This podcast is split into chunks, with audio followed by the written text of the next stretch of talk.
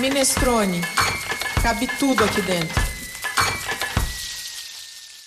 No podcast Minestrone de hoje, a gente vai falar sobre profissão, pesquisa e o papel da mídia para o profissional de gastronomia. A pesquisadora e mestre em hospitalidade e cozinheira Aline Guedes veio para essa roda de conversa do Minestrone. Você não vai deixar de ouvir até o final, vai?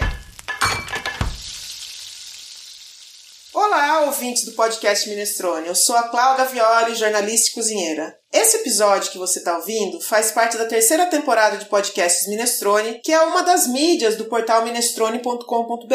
O Minestrone trata de assuntos da gastronomia de forma inclusiva. Tudo que se refere à comida, bebida e à mesa é assunto pra gente. Como na sopa italiana, que leva o nome minestrone, em que cabe de tudo um pouco, tipo feijão, macarrão, caldo, carne, legume, verdura, no site também cabe um pouco de tudo. A gente fala de ingrediente, de receitas, drinks, cursos, escolas, de produção e manufatura de alimentos, de cultura, de filmes, séries, livros, personalidades e até de religião. Enfim, de tudo que tem a ver com gastronomia. Hoje, quem divide a bancada comigo aqui no Minestrone é a Andréa Faltin, companheira de podcast de cozinha. Tudo bem, Andréa? Tudo ótimo, Clau. E você? Olá, ouvintes. Eu sou Andréa Faltin, cozinheira, pesquisadora e curiosa de todos esses assuntos maravilhosos do mundo da gastronomia. Muito feliz de estar aqui hoje com uma convidada tão maravilhosa. É, demais. Estou muito contente também. Hoje o tema do podcast é sobre profissão, sobre os estudos e o imaginário de quem vê a gastronomia por um um grande veículo de comunicação como a televisão. Em tempos de likes e de cancelamentos, de fotos de preparos, de chefes midiáticos que são verdadeiras celebridades internacionais, quando a gastronomia está na moda e dita regras sobre um jeito de comer que nem sempre é da cultura da gente, nós vamos conversar aqui no Minestrone com alguém que tem experiência em um pouco de tudo isso e que pode contar o que é que as pessoas sentem, né? E como é encarar os diversos lados dessa imagem criada para o chefe de cozinha. É a Aline Guedes. Ela teve há pouco tempo na temporada do recém-encerrado Mestres do Sabor na Rede Globo. Mas é bom dizer que a gente daqui do Minestrone, André e eu, a gente conhece a pesquisadora pesquisadora de comida, estudiosa da alimentação e da cozinha brasileira. Aquela figura que pega no pesado, dentro da cozinha, debruçada na literatura e na produção científica. Se a gente tivesse em tempos de se reunir ao redor de uma mesa tipo de bar ou na beira do fogão ou da pia, a Andrea e eu, a gente estaria fazendo isso com a Aline de pertinho, porque a gente tem um lugar no coração para isso. Mas a gravação continua sendo à distância, pelos riscos ainda grandes da pandemia, então é pela tela que eu dou as mais cordiais boas-vindas à Aline Guedes, querida, super bem-vinda. Como você tá? Oi, Clau. Oi, André, tudo bem? Tô muito feliz, queria agradecer primeiramente o convite, é um prazer enorme. Já conheço o podcast e ouço muito. Acho incrível o trabalho que vocês fazem e é um grande prazer estar aqui com vocês. Ai, Aline, prazer é nosso. Sim, bem-vinda para essa gravação do Minestrone. A gente já conhece bem a Aline, agora muito mais pessoas também, mas de qualquer forma se apresenta, conta um pouquinho dessa sua trajetória. Bacana. Bom, meu nome é Aline Guedes, eu atualmente sou professora de gastronomia, sou mestre em hospitalidade sou pesquisadora e também faço serviços como personal chef, que foi uma forma, inclusive, que eu encontrei de me manter ali pertinho da cozinha, visto que eu de fato escolhi ser professora e sou apaixonada pelo que eu faço. Eu comecei na gastronomia profissional com 19 anos, assim que eu saí da faculdade, entrei com 17, mas os meus primeiros contatos com a cozinha, eles aconteceram quando eu tinha aproximadamente 7 anos de idade e observando a minha mãe cozinhar, eu fazia questão de também tentar reproduzir alguma das preparações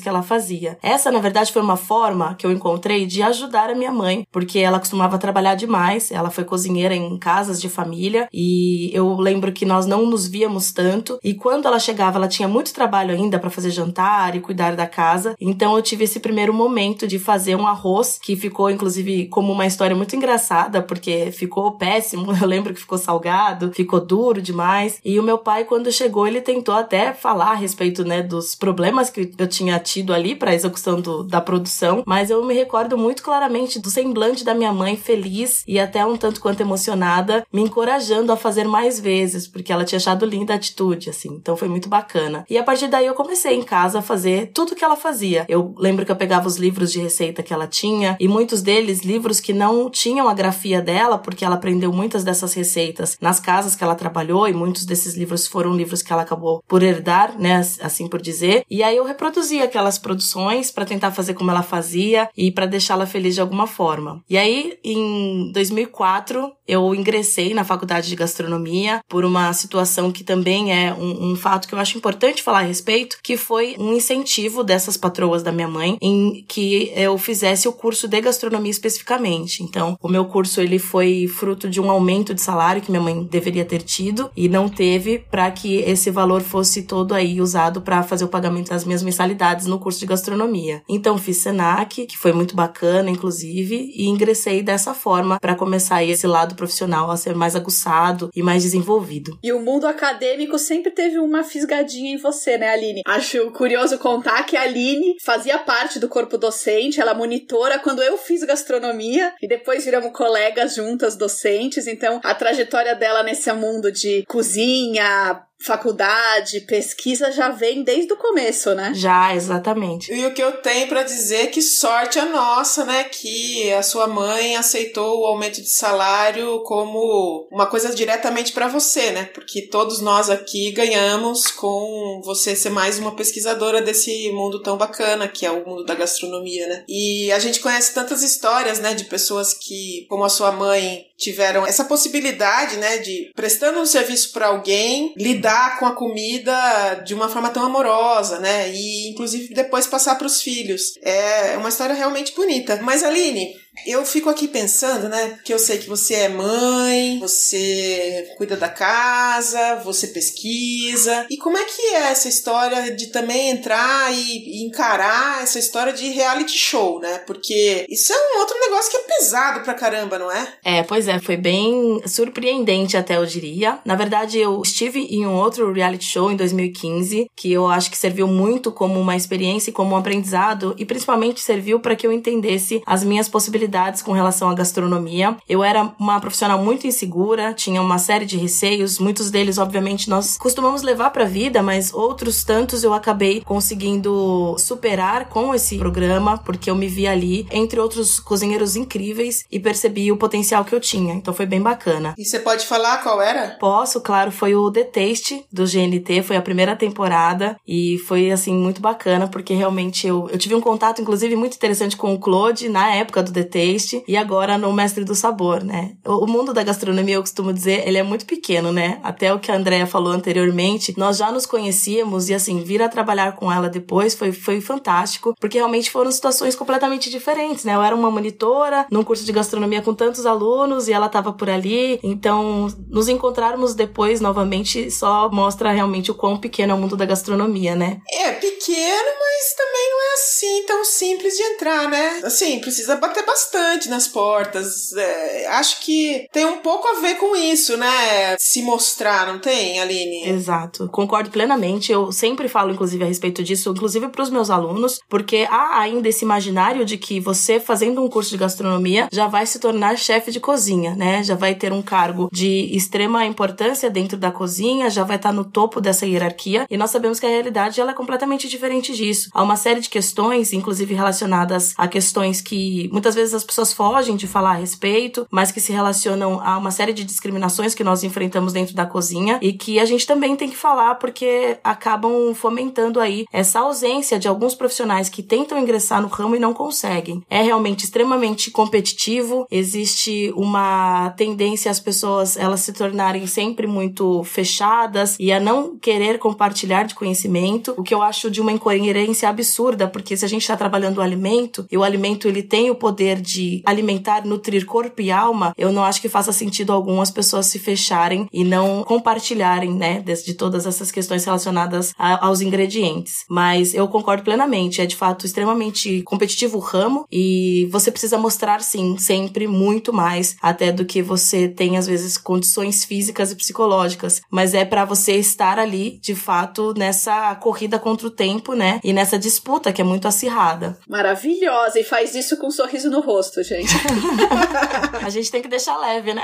Não, incrível, né? Um dos dias que eu tava assistindo o Mestre de Sabor, eu tava na casa da minha mãe e aí minha mãe falou assim: "Eu gosto tanto dessa moça e ela não sabia que eu conhecia você, né? Assim. Daí eu falei: "Ah, mãe, ela ela é da faculdade, né? Do curso de hospitalidade também e tal. Nossa, você conhece essa moça? Eu acho ela tão concentrada", minha mãe falou, sabe? Que ela achou bonito assim, que minha mãe é uma cozinheira e é uma cozinheira concentrada. Ela fica muitas horas na cozinha, ela gosta muito, né? Que ela mama um pouco italiana assim, né? Um pouco só, é bem brasileira mesmo. Mas ela fica muitas horas na cozinha ali, cozinhando e pensando na vida e trazendo trazendo reflexões pra gente também, né? Então acho que ela gostava daquele seu jeito concentrado, de não ficar muito né, viajando. Mas aí quando alguém falava com você, você abria um sorrisão de novo. É, é muito interessante porque assim, eu, eu até brinco que eu, eu tive até uma, uma brincadeira que é verdade, né? Eu tive uma, uma certa dificuldade, assim, das pessoas entenderem isso. E a sua mãe ter percebido é de uma empatia absurda, porque as pessoas na internet, nas redes sociais, né, elas se sentem muito livres a falarem sobre diversas questões com uma liberdade que muitas vezes é ofensiva. E muitas pessoas não entendiam a minha seriedade, né, nesse me concentrar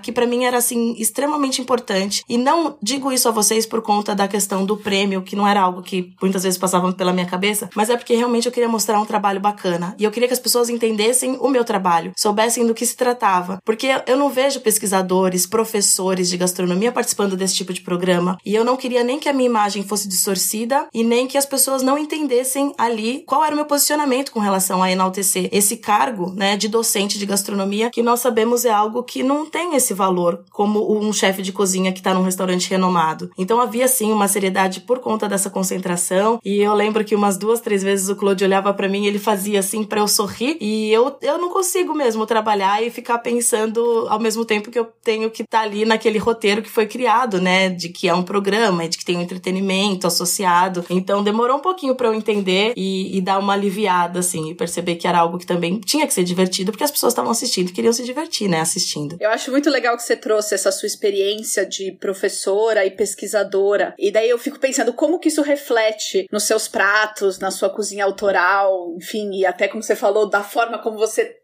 tá na cozinha, né? Sim, isso é muito interessante, porque o meu primeiro prato de entrada, ele foi um prato que eu lembro que eu queria falar a respeito do prato. Porque nós, quando somos pesquisadores e professores, a gente tem essa necessidade de nós explicarmos tudo, né? Porque a gente quer realmente que esse conhecimento seja passado. E o meu prato, ele foi pensado para que ele tivesse referências tanto dos quilombolas, de algumas regiões aqui do Brasil, quanto também aspectos relacionados à brasilidade e a também a questões de religião de matriz africana. E para mim não faria sentido eu só apresentar o prato sem que as pessoas entendessem todo aquele contexto. Porque tinha até, olha só que interessante, questões relacionadas a essa afirmativa racial que, que até hoje em dia eu tenho travado bastante no que diz respeito a discussões. Então a escolha da minha louça foi uma louça que eu escolhi que era preta, porque ela fazia justamente essa referência à população negra do Brasil. Eu usei um molho que era amarelo, por consequência aí de fazer uma referência ao Oxum. Trabalhei com peixes que são ingredientes que são dos que eu mais gosto de trabalhar, então tinha muito de mim ali também, dessa personalidade. Com plantas alimentícias não convencionais. Então, foi toda uma construção justamente pensada assim, diante do conhecimento que eu tenho tido, assim, esse acréscimo durante a vida. E é muito bacana, André, você ter comentado essa questão, porque as pessoas nem sempre se apegam a esse fator, né? De como o prato ele é construído e de quais são as questões relacionadas a essa construção. Muitas vezes só olham para aquilo e pensam muito mais nas técnicas que foram usadas de preparo, que é nessa parte mesmo da cozinha profissional, e esquecem de todo um contexto relacionado ao que o chefe quis passar, ou esse cozinheiro, né? Não só no que diz respeito respeito a quem ele é, e isso é importante, né, fazer essa reflexão, mas também ao que diz respeito à sua vivência profissional e, e de vida mesmo, né, de pessoas que conheceu e do que ele teve aí de referência durante toda a sua carreira. Aline, você acabou me dando uma deixa de uma pergunta que não tinha me ocorrido antes, mas que eu fico pensando aqui. Você falou sobre roteiro,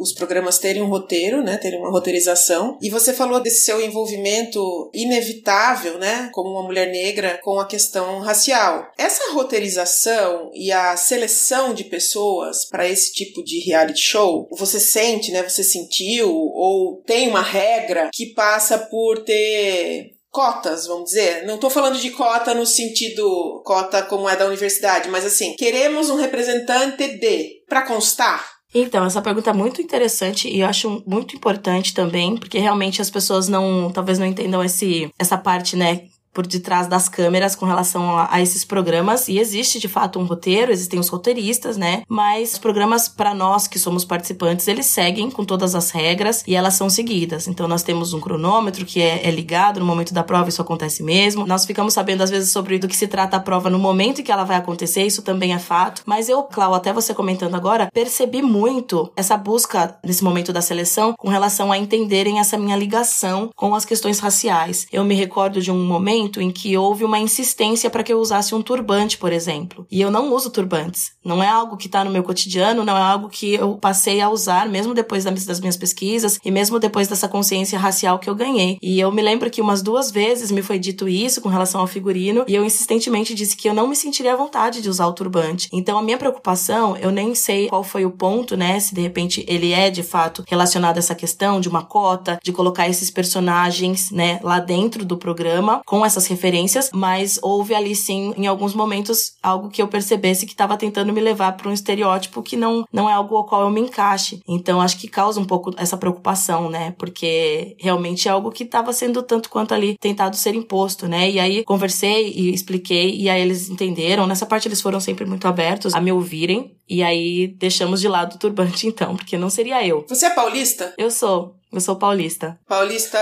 Paulistana? Paulistana. Mas você morou em Itu, não morou? Eu morei em Itu. Eu morei em alguns lugares. Eu morei em Itu. E é engraçado que quando. As pessoas sempre me perguntam de onde eu sou. Eu não sei se eu fiquei com alguns sotaques meio misturados de vários lugares. Mas minha mãe costumava dizer. Ela falou que quando eu voltei de Águas de São Pedro, eu tava falando como o pessoal de Águas de São Pedro. E depois que eu voltei de Itu, ela fala também que às vezes eu falo, puxa um pouquinho Porta pro. aberta? É, pro sotaque do pessoal de Sorocaba. Que eu sou ituana, né? então, eu dou uma puxadinha. Então, eu acho que eu vou agarrando também ó, esse sotaque.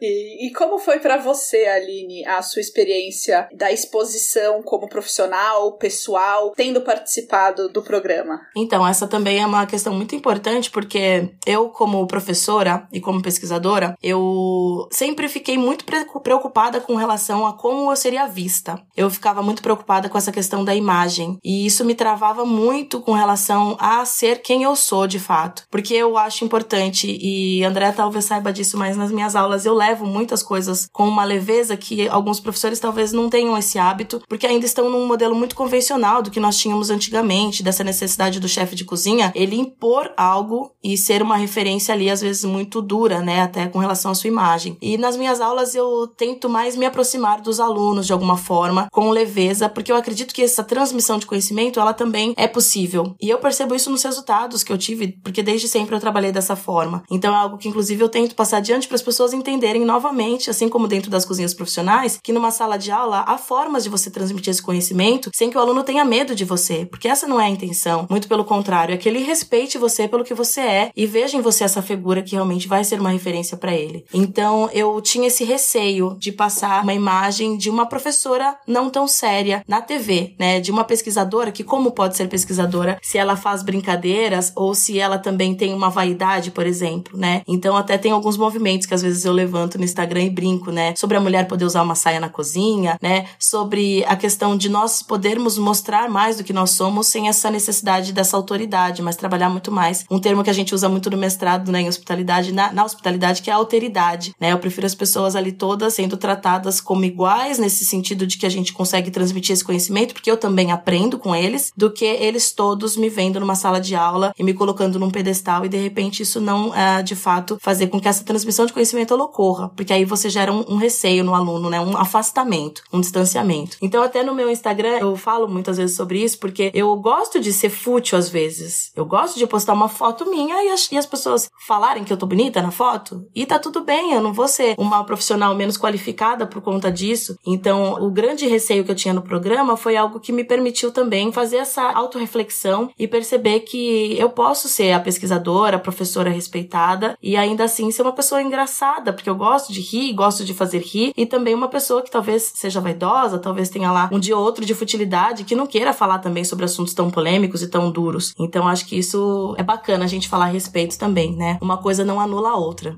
Um equilíbrio na vida, um equilíbrio na cozinha, né? E é até bom ver exemplos de liderança na cozinha, na TV e na academia, na faculdade e nas cozinhas esperamos cada vez mais. Assim, né, de uma forma mais leve e mais parceira e realista, né? Não precisa ser só aquela gritaria, Exato. aquela pressão, né? O trabalho consegue ser bem feito de outra forma. Nem tudo é Hell's Kitchen, né, gente? Exatamente. Exatamente. Muito pelo contrário, né? Assim como a gente aprende lá na aula de técnicas básicas, você não pode assobiar, você não pode cantar, né?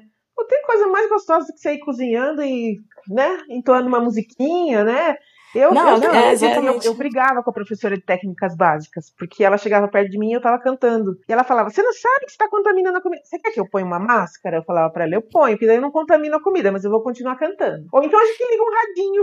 É, então, mas é justamente isso, sabe? Qual é o resultado de pesquisa que indica aí que profissionais que ouvem uma música ou que são mais descontraídos na cozinha têm menos resultados, né? Com relação a essa questão, mesmo até comercial, com relação a serem renomados ou com relação mesmo mesmo a, a se tornarem bem-sucedidos. Acho que não, não implica, uma coisa não implica na outra, né? Eu acho que esse ambiente hostil da cozinha, ele não vai de encontro com o que é o alimentar. E aí você tá tratando de um alimento, né? De algo que realmente tem o potencial de unir pessoas, de nutrir não só fisiologicamente, mas também nos fazer sentirmos felizes, né? Nos dar prazer de diversas formas. E aí fica muito incoerente você ter que trabalhar com essa rigidez, com essa hostilidade que a gente vê que ainda ela tinha diversos profissionais aí em diversos restaurantes de cozinha profissional. É, parece que na mídia aparece muito, né, esse perfil. É uma impressão minha, não sei se vocês concordam. Eu acho muito que eles fazem essa coisa do roteiro, inclusive, que nós falamos, né? Dá a impressão muito que esses programas de gastronomia, que são reality shows, sempre tem que ter alguém que é mais bonzinho, mas aquele outro que é o carrancudo e que muitas vezes até se destaca porque é aquele que é mais bem sucedido, porque você tem que ter esse respeito, que na minha opinião sempre vai causar um distanciamento, que eu não acho que realmente faça sentido quando nós falamos em gastronomia. Para mim é uma coisa que não há essa conversa, não existe, não tem como você ligar uma coisa à outra. Mas nesse sentido, a Rede Globo acertou muito na escolha do Claude, né? Porque o Claude ah. não é essa figura, ao contrário, Exatamente. ele é absolutamente acolhedor, né? Exatamente. Eu nunca vi ele pessoalmente, mas eu tenho a sensação de que ele é um fofo, assim. Eu concordo plenamente. A escolha do apresentador, porque a minha mãe já era apaixonada, porque justamente ele nos passa essa impressão, né? E ele é muito coração, realmente. Ele gosta do toque, e para ele eu tenho certeza foi difícil dificílimo gravar em tempos de pandemia, porque nós não podíamos ter esse toque. E eu me lembro que no The Taste, por exemplo, o tempo todo ele nos abraçava. Quando eu saí que eu chorei, ele chorou junto comigo, me abraçando. Então, assim, você vê que é um profissional que, inclusive, justamente mostra essa outra faceta, né? De possibilidade na gastronomia. Uma delícia ficar ouvindo ela falar, né, Andréia? Dá pra ficar horas aqui. Eu tenho uma pergunta também, vai, do backstage, dos por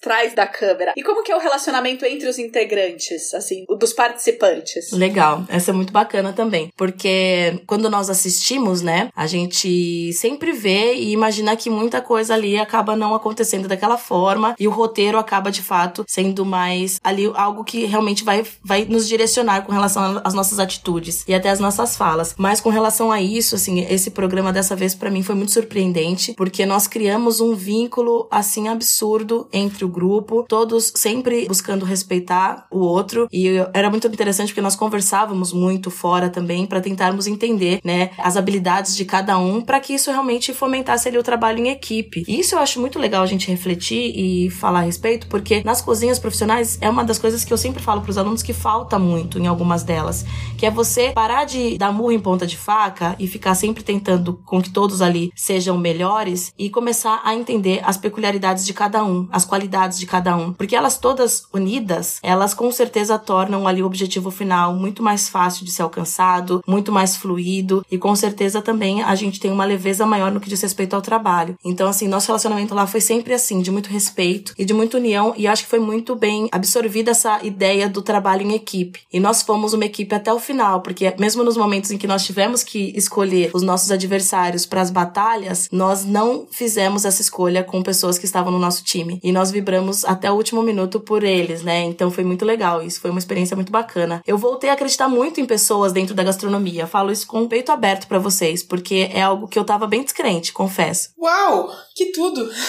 Agora fala um pouco da questão do abriu portas, né? Você primeiro assim, né? Eu comecei falando lá que a gente está em tempos de likes, né? Aumentou o número de seguidores? Imagino que sim, né? Mas de quanto mais ou menos para quanto? E surgiram outros trabalhos, né? Já tá rolando coisas relacionadas a outros trabalhos? Porque desmistificar também o imaginário construído também faz parte de dizer, olha, isso aqui também é uma estratégia para se chegar onde se precisa. Exatamente. Eu sempre tive muito essa necessidade de falar sobre questões que me ou me motivam ou me afligem. Eu acho que porque isso acaba sempre sendo uma fonte de inspiração para outras pessoas. Então, essa voz que eu consegui ter hoje, por conta sim do número de seguidores que aumentou, e aumentou bem, eu tinha uma média de 5 mil seguidores, e aí eu lembro que no primeiro programa eu já tava quase batendo os 10 mil seguidores, porque foi muito rápido, só em um programa que foi exibido, e hoje eu tô com quase 26 mil seguidores, então isso aumenta de fato. Com essa, esse aumento dos seguidores, eu percebi também algo que eu não tinha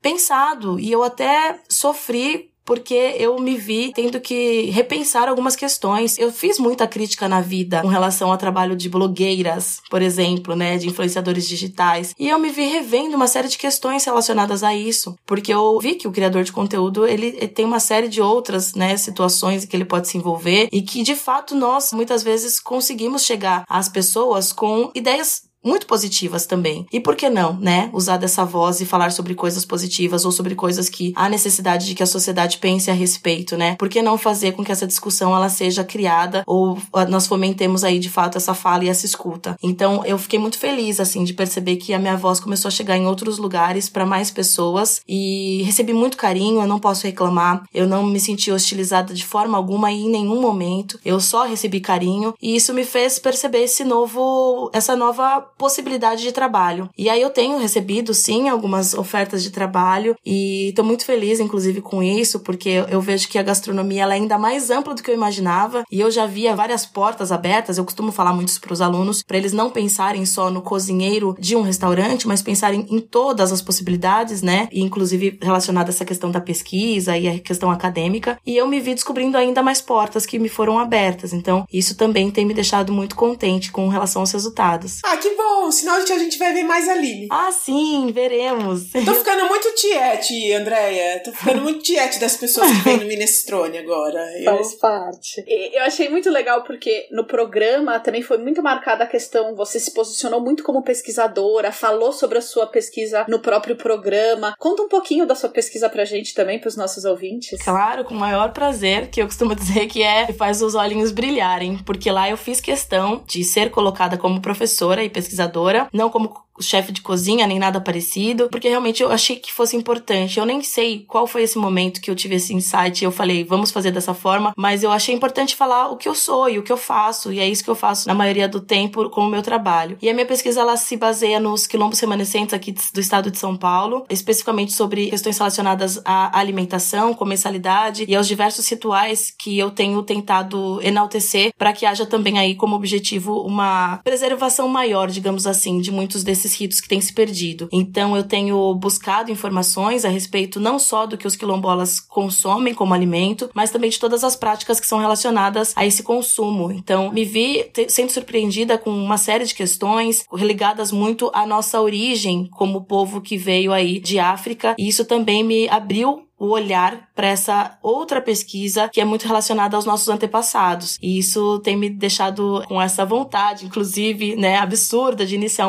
o doutorado logo para poder botar também aí em prática essas outras pesquisas que eu tenho feito. Eu tenho alguns artigos que falam sobre não só os quilombos e essa alimentação, mas também sobre a questão da titulação de terras, que é algo que nós deveríamos falar mais a respeito, porque as pessoas nem sempre têm esse conhecimento, e é de uma burocracia que hoje em dia tem agredido demais toda uma estrutura relacionada a comunidades que por vezes ficam aí com esse receio de perderem o local onde elas residem, que é por direito deles. Então, é importante que as pessoas entendam todos esses processos e o quão burocráticos eles são, porque muitas dessas comunidades até hoje, e nós temos mais de 3 mil quilombos no Brasil, não receberam a titulação de terras, não estão tranquilos com relação à sua moradia. Olha, gente, não imaginava que ela soubesse tantas coisas. é uma caixinha de surpresas também, vai.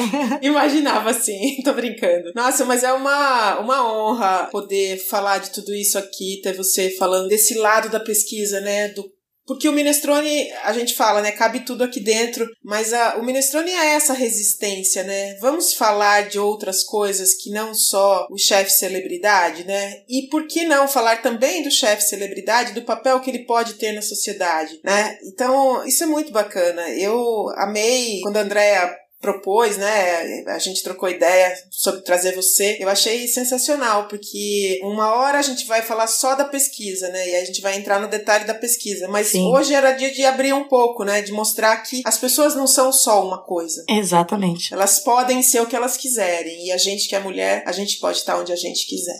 Exato. E além de tudo, a Aline é mãe de três filhos.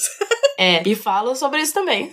E além de tudo, a Aline é linda. Ela podia ser modelo se ela quisesse. Ai, meu Deus. Não, mas vamos ficar por aqui na gastronomia que já tá ótimo. E eu sou muito e feliz tímida. com o que eu faço. Não, sempre fui muito. Eu brinco que eu, a minha timidez, eu a perdi, assim, um pouco dela quando eu me tornei professora, mas eu era uma criança que eu entrava embaixo da cama quando chegava visita em casa. Então, quando eu falei pra minha mãe a primeira vez que eu ia ser professora, minha mãe falou, hum, acho que não, hein?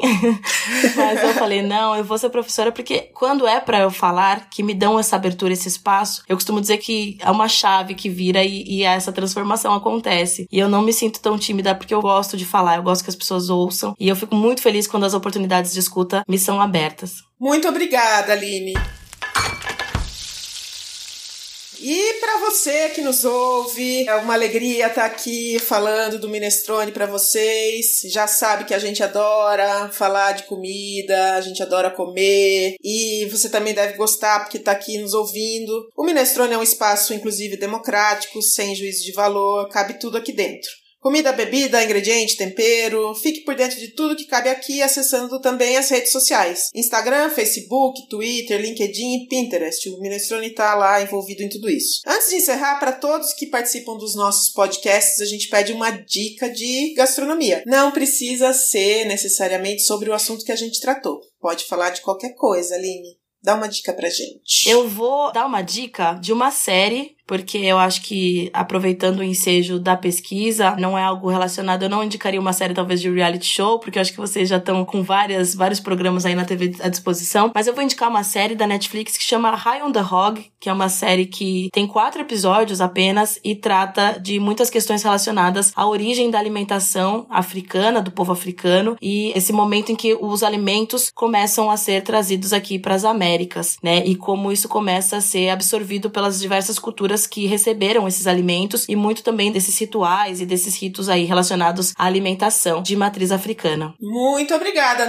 A minha dica de hoje é um curso que vai acontecer na Casa Mário de Andrade sobre culinária e música. Vai ser com o professor Carlos Dória e a professora doutora Viviane Aguiar. Agora no 11 de setembro vai acontecer esse curso. Andréia, tem uma dica? Tenho sim. Eu queria indicar um restaurante de uma chefe que faz um trabalho de a máximo possível de uma sustentabilidade, fala muito sobre vinhos naturebas e discute muito isso na internet também, que é a Enoteca San Vivan, que é em São Paulo, na Vila Nova Conceição. Muito bom, muito bom. E agora, para todas as pessoas também que participam do Minestrone, a gente criou a Hora do Jabá. Aline, deixa seus contatos, onde as pessoas te encontram, por favor. Bom, as pessoas conseguem me encontrar e, e saber um pouquinho, né, sobre a pesquisa. Eu tenho feito muito conteúdo de receitas também, principalmente me voltando para a cozinha afetiva, porque isso dá uma referência voltada para minha mãe. E aí eu vou deixar meu Instagram, que é @chefaline_guedes. O chefe com o F mudo, né? Aline Guedes. Muito obrigada. André, quer deixar um jabá? Me sigam também nas redes, arroba Andrea Faltin. Tem vira e mexe novidades por lá. Gente, que delícia! Esse papo foi muito, muito, muito gostoso. Muito obrigada. Adorei. Obrigada. Obrigada, gente. Foi lindo, adorei. Obrigada pela escuta e pela oportunidade. Ai, foi um prazer. Eu sou suspeita, porque eu sou amiga da Aline também, mas para mim ela é um exemplo dessa pessoa que é uma mulher, que é negra, que é professora, pesquisadora e tá aí batalhando nesse ramo da gastronomia e brilhando. Espero que cresça cada vez e alcance as estrelas.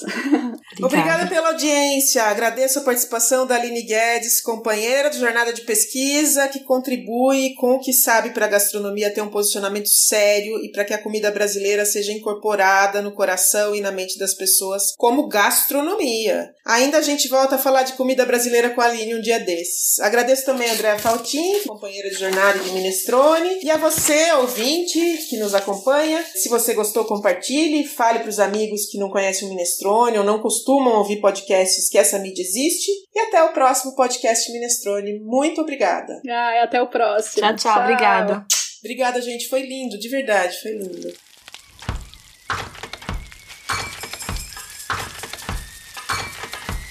Minestrone. Cabe tudo aqui dentro.